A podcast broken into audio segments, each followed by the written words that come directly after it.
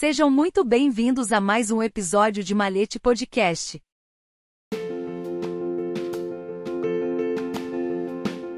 Notas sobre o ateísmo em geral e na Grécia Antiga.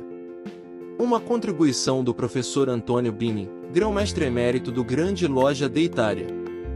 Um estudo sobre o ateísmo, mesmo que mínimo como este, não pode de forma alguma prescindir de um esclarecimento preliminar, também para refutar de imediato o julgamento radicalmente negativo que o investe, tão infundado quanto generalizado. De fato, ao contrário do que se poderia conjeturar em termos completamente superficiais, tanto o ateísmo quanto os ateus devem ser firmemente defendidos. Para este fim, antes de tudo, deve-se notar que o ateísmo não leva necessariamente à corrupção da moral.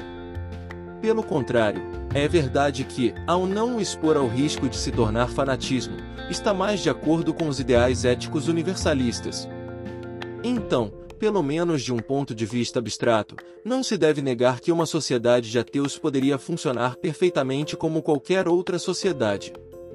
Tanto civil como moralmente. Até porque o ateu, não tendo a possibilidade de perdão de ninguém, é particularmente severo com o seu próprio trabalho. O que prova, e mostra, a existência de atos irrepreensíveis nas suas ações, caridosas para com os pobres, solidárias com os necessitados. Em poucas palavras, certo. Os riscos de uma sociedade sem Deus, como se sabe, levaram Maquiavel, nos discursos acima da primeira década de Tito Livio e 12, a defender a ideia de que a religião deveria ser, em última análise, indispensável como um instrumentum regni. No entanto, para o escritor, humildemente, esses riscos não parecem fundados. E, em todo caso, parecem superáveis à luz da inviolabilidade absoluta da liberdade de consciência.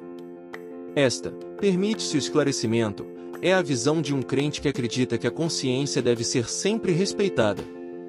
Mesmo quando, se não acima de tudo, alguém está materialmente errado. Obrigá-la a fazer diferente do que ela acredita que deveria ser feito é, de fato, o pecado mais grave que se possa imaginar. Qualquer tentativa de se opor às crenças do indivíduo em questões de fé deve, portanto, ser contestada e rejeitada com a máxima determinação e firmeza. Finalmente, porém, reconhecemos, com satisfação, que o problema do ateísmo nas democracias modernas de uma questão de tolerância está, pelo contrário, já expirado e confinado, à zona da indiferença, um exílio onde, no cotidiano concreto vida, é relegado. Infelizmente, a religião, ainda que a liberdade religiosa tenha inclusive proteção constitucional, conforme vigora em nosso ordenamento jurídico. Dito isto, para abordar o ponto essencial do ateísmo, devemos abordar claramente o cerne da questão, ou seja, nos perguntar sobre sua justificação causal.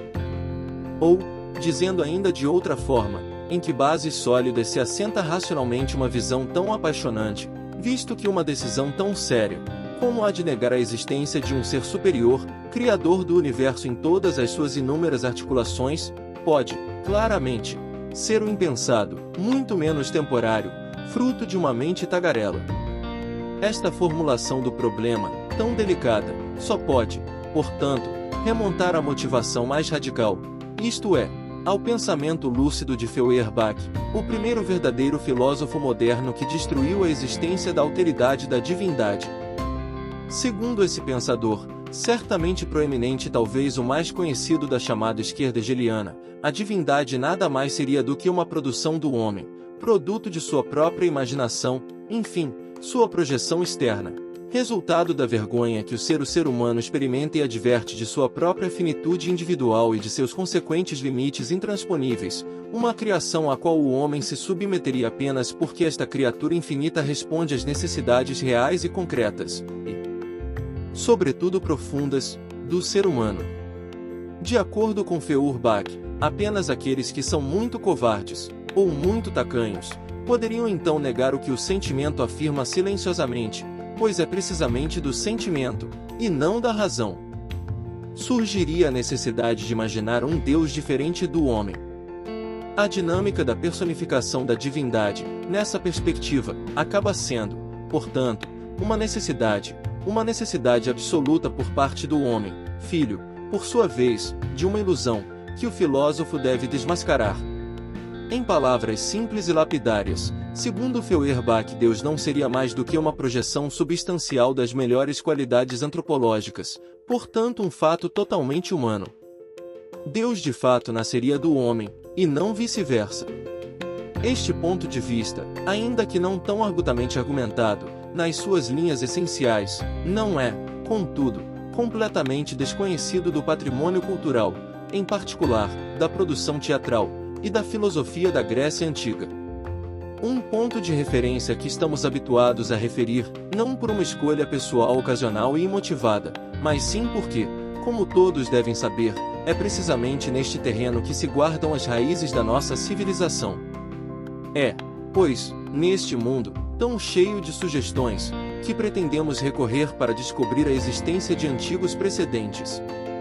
Sabe-se que os gregos, desde a época arcaica, reconheciam existir uma pluralidade de divindades caracterizadas por uma bem-aventurança autárquica, com consequente total indiferença para com o ser humano, para depois neles interferirem por vontade ou capricho, fruto por sua vez de lutas internas, sabendo que as divindades reconheciam os mesmos impulsos negativos, raiva, vingança, partidarismo, etc., típicos dos homens.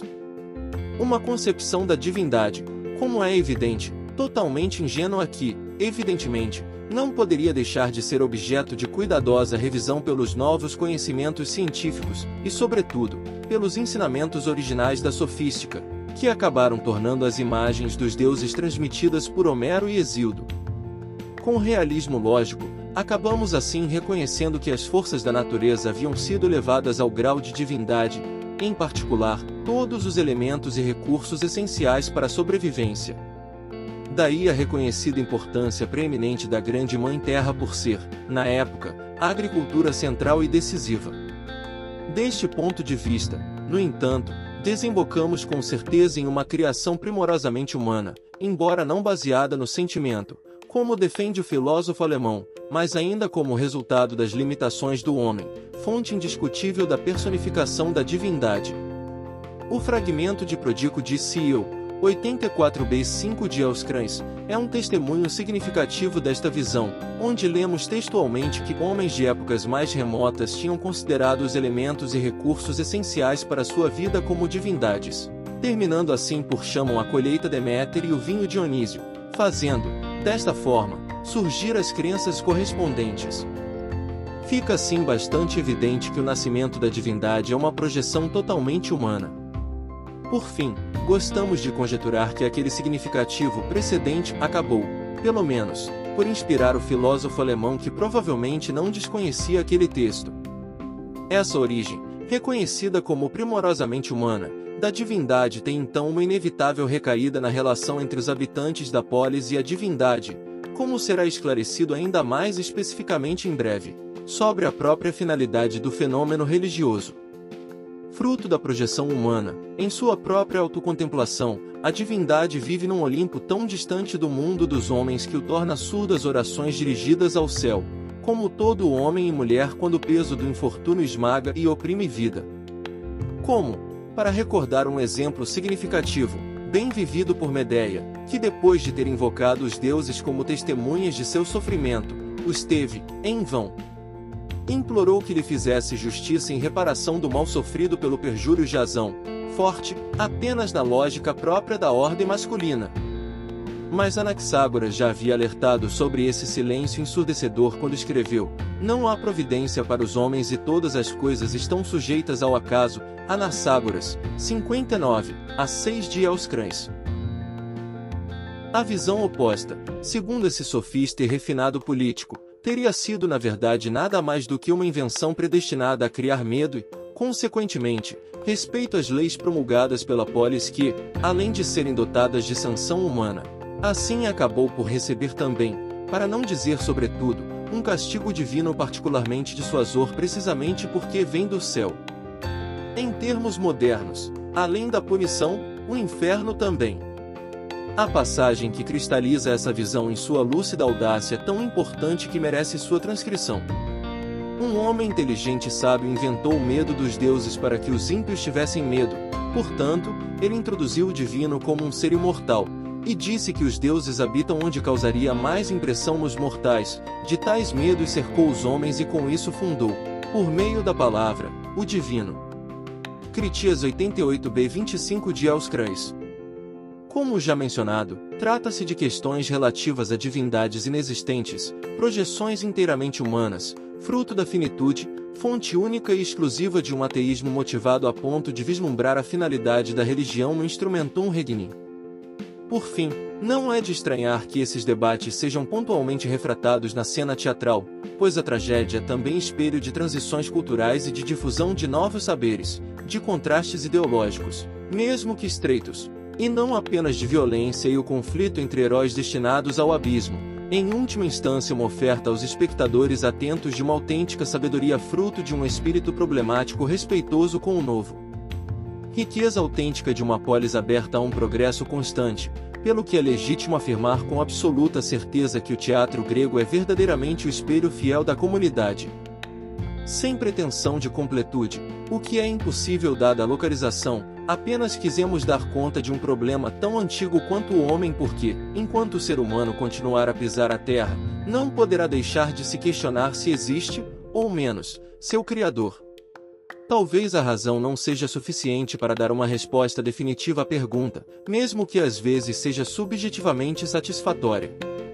Mas justamente quando a razão para, é precisamente aí que brota aquela fé, como um milagre, que oferece ao homem um sentido para sua própria existência, assim como uma válida razão de viver, se não um labirinto intolerável, o reino da injustiça, porque a fortuna humana sorri sobretudo para os injustos, enquanto muitas vezes traz miséria até para o homem justo e piedoso.